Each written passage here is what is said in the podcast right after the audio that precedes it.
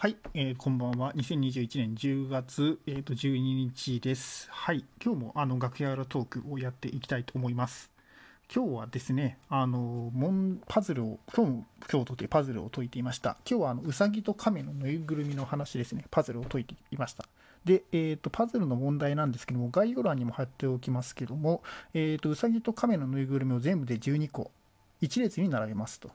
で、あの亀のぬいぐるみは隣り合ってはいけません。どれがいくつでも構わなくて、えーと、全部うさぎでも OK ですと。まあ、ただあの、えーと、亀を、えーと、並べてはいけないという。隣り合っちゃいけないという。で、その並べ方は何通りありますかということで、で、あの、煽り文句としてですね、あの、小学生が1分で解ける問題っていうふうに書いてあるんですけども、私、あの、ライブ時間、丸々使って1時間かかりました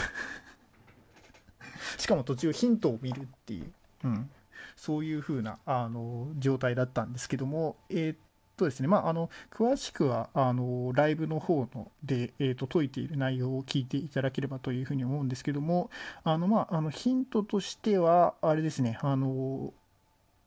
12個並べるっていうふうに書いてあるけども、あの小さい数から考えていこうという。まあ、あのこういうふうなパズルを考える時の鉄則ですけども例えば1個を並べる場合はどうかどうなるかとで、うさぎと亀ってぬいぐるみがあるので、あの2通りですよね。で、それであの2個並べる場合はどうするかと。で、えっと、うさぎ、うさぎ、えっと、うさぎ、亀、亀、うさぎ、えっと、亀、亀はダメですね。なので、えっと、並べ方としてはですね、えっと、3通りなんですね。はい。でですね、あの、まあ、考え方としては、えー、っとですね、右端がうさぎの場合は、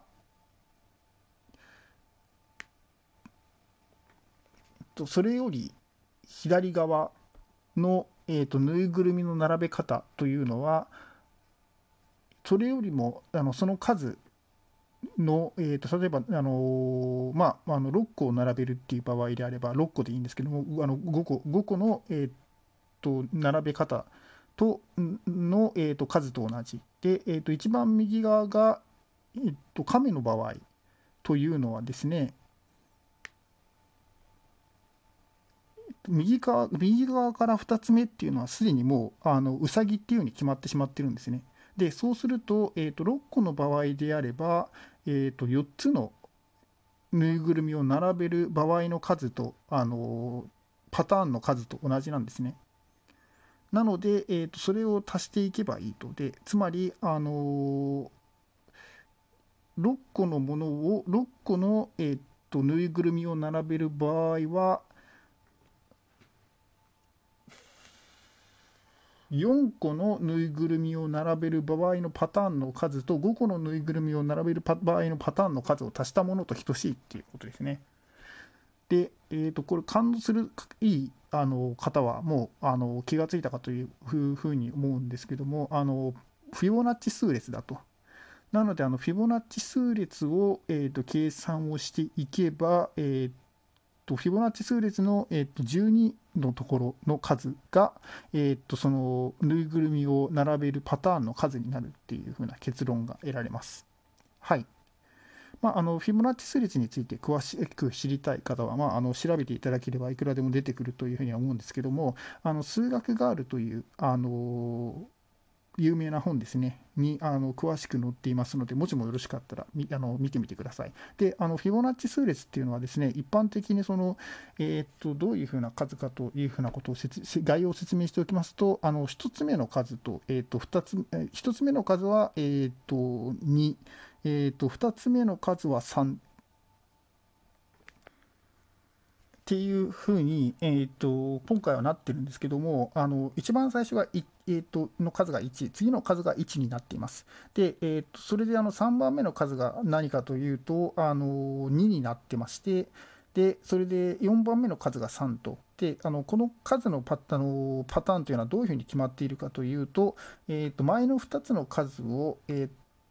と足したものが、えその、えっと、数になって、えっと、そのステップの数になっているというふうな数列です。はい。で、あのフィボナッチ数列の計算の仕方としてはそういうふうにあの1個1個前の数のものを足していくっていうふうな計算法が一般的なんですけどもこれってあの実はあの何番目のフィボナッチ数列フィボナッチ数っていうふうにあのを知りたいっていうふうになった場合にはですね実はあの式であの計算することができましてその、えー、何番目っていうあのその数のステップとフィボナッチ数の間にはあのの関係は、えーと、式で表されるっていうことが知られています。はい、でそこいらあたりもあの数学ガールに出ていますので、もしもよろしかったら読んでみてください。あのおすすめです。はい、ということであの最後まで聞いてくださり、どうもありがとうございました。